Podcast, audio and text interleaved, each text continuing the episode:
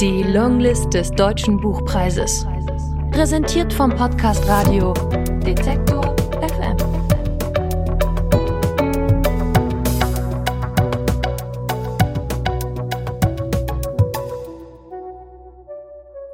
Aus Marie Gammelscheg, Aufruhr der Meerestiere. Gelesen von Anja Bolle. Im Sprechen über ihre Arbeit hatte Luise sich in den letzten Jahren eine gebärmutterartige Höhle eingerichtet.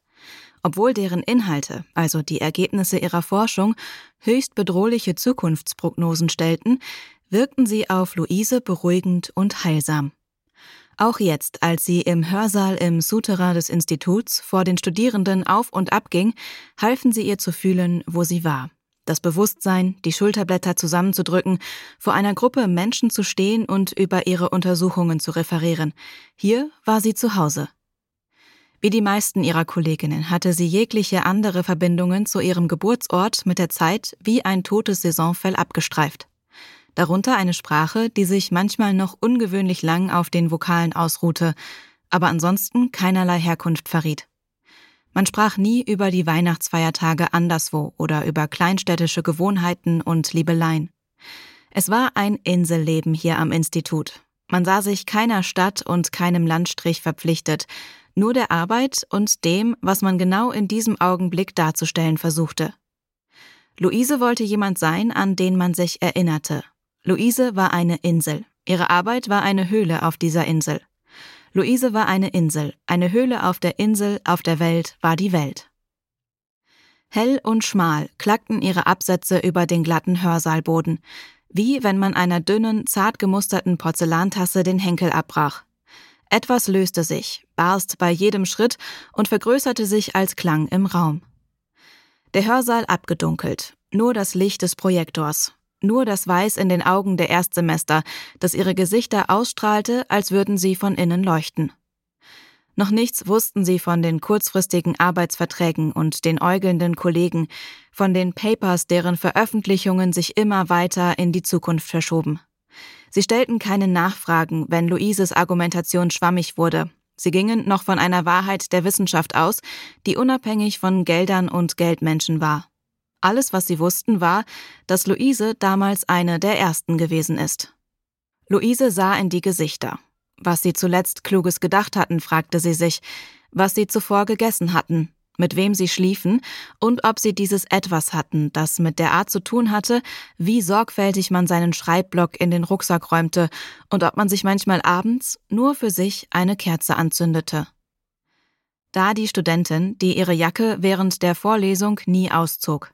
Letzte Woche war ihr Haar noch dunkel und lang gewesen, jetzt war es blond und rahmte kürzer und fransig ihr Gesicht. Hatte sie Kummer? Hatte jemand sie verlassen? Wollte sie sich selbst verlassen? Oder hatte sie im blonden Haar vielleicht wirklich etwas gefunden, das ihr mehr entsprach? Dieser Hang der Menschen zur Metamorphose. Luise verstand ihn nicht. War es nicht so schon genug Mühe, als dieselbe abends schlafen zu gehen, die morgens auch den Tag begonnen hatte? Die Beziehung zwischen Mensch und Tier funktioniert einzig über Angst, sagte Luise.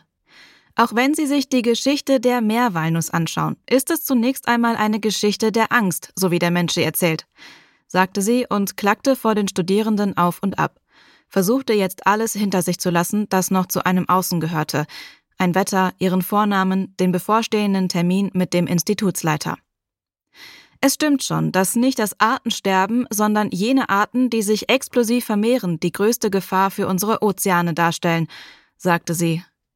Aber wenn wir die Ausbreitung der Meerwalnuss nur als Problem sehen, das es zu bekämpfen gilt, dann vergessen wir, dass es der Mensch selbst ist, der seit Beginn des internationalen Warenhandels die Meerwalnuss in den Ballastwassertanks seiner Schiffe in neue Gewässer bringt. Vor Ort hat die Meerwalnuss keine natürlichen Fressfeinde.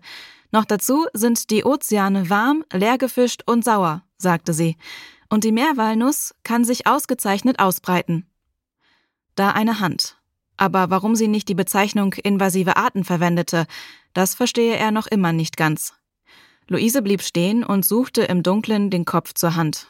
Er war ihr in den vorherigen Vorlesungseinheiten schon aufgefallen, hatte da ihren Vortrag fast zum Stolpern gebracht. Ein Gesicht, in dem sich nichts erinnern ließ. Etwas so farbloses und gewöhnliches, etwas so der Norm entsprechendes, hatte sie noch nie zuvor gesehen.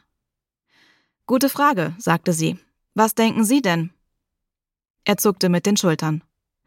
Man könnte sagen, die Augen, dachte Luise sich. Die Augen hätten sich auf besondere Weise in ihre Höhlen zurückgezogen, oder die Symmetrie der Wangenknochen und der Augenbrauen wäre beachtlich, oder dass die Partie um sein Kinn besonders weich gelungen war aber als sie ihn jetzt ansah, wusste sie, dass selbst diese Dinge nichts Abweichendes hatten. Sie würde ihn nach der Vorlesung hundertfach oder kein einziges Mal an sich vorübergehen sehen. Luise drehte sich um, ging zurück zum Rednerpult. Dann denken Sie nach. Luise legte ihre Hände auf die Plastikoberfläche neben der Computertastatur. Es war ihr sofort unangenehm. Dieses Gefühl, die Worte doch nur geliehen zu haben, als wären es gar nicht ihre und erst in dem Moment, in dem sie sie aussprach, der Schreck, dass es doch sie war, die hier im Hörsaal stand und zu den Studierenden sprach, dass die also nichts anderes konnten, als die Worte auch diesem Körper vor ihnen zuzuordnen. Will jemand dem Kollegen helfen? Luise stand zwischen Leinwand und Projektor. Sie spürte die Farben auf ihrem Gesicht. Niemand hob die Hand oder versuchte es mit einem Wort, einem Wortanfang zumindest. Was für ein schlimmer Ort die Schule war, dachte sie sich. Es kamen wirklich die meisten mit verkümmerten Gehirnen an der Uni an. Der Mensch greift doch viel mehr in den Lebensraum der Tiere ein und nicht umgekehrt, sagte Luise, probierte es noch einmal vorsichtig mit den geliehenen Worten. Wir wollen also Lebewesen nicht als invasiv bezeichnen, wenn sie nachweislich nicht freiwillig in neue Ökosysteme ziehen, sondern vom Menschen eingeschleppt werden. Und wissen Sie, wenn wir hinter die Angst schauen, sagte sie, wenn wir die Meerwalnuss nicht als invasiv, auch nicht als räuberisch oder kriegerisch bezeichnen, dann könnten wir von ihr lernen, wie man sich selbst den schlimmsten Lebensbedingungen anpassen, in ihnen sogar nicht nur überleben, sondern gut leben kann. Sie klickte mit der kleinen Fernbedienung in ihrer Hand weiter. Dann drehte sie sich um, schaute mit den Studierenden auf die Leinwand hinter sich.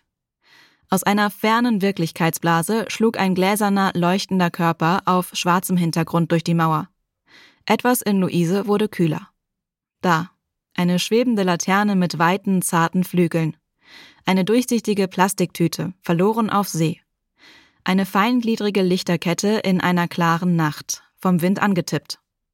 Oder ein bewegtes Röntgenbild, eine birnenähnliche Form mit milchiger Oberfläche, darauf dünne Fadenzeichnungen. An den Außenseiten und in der Mitte dickere, rippenähnliche Linien. Sie leuchteten hell, Sie pulsierten auch, sie blinkten, funkten, vermeldeten, schlugen Alarm. Und in der Mitte, wo es immer heller, das Licht immer dicker wurde, dort rasten Spektralfarben wild auf und ab. Meniopsis leidei, sagte Luise, die Meerwalnuss, das gefährlichste Raubtier der Welt. Eine Laterne, eine Lichterkette, ein funkender Roboter. Am Automaten neben ihrem Büro kaufte Luise sich eine Tafel Nussschokolade und einen Schokoriegel. Die Verpackungen warf sie gleich in den Mülleimer daneben. Später wollte sie auf keinen Fall mehr daran erinnert werden. Die nackte Tafel Schokolade steckte sie in ihre Manteltasche. Den Riegel aß sie in wenigen hastigen Bissen gleich auf dem Weg zurück in ihr Büro. Sie eilte die Treppen hoch. Vor ihrer Tür stand eine Studentin, deren Abschlussarbeit sie betreute. Später, sagte Luise, keine Zeit jetzt. Während der Vorlesung war der Kirschbaum aus dem Innenhof des Instituts in ihr Büro eingezogen. Der Baumstamm lag jetzt fett und schwer auf dem Teppichboden. Seine Schattenäste zitterten an den Wänden. Die Longlist des Deutschen Buchpreises. Präsentiert vom Podcast Radio Detektor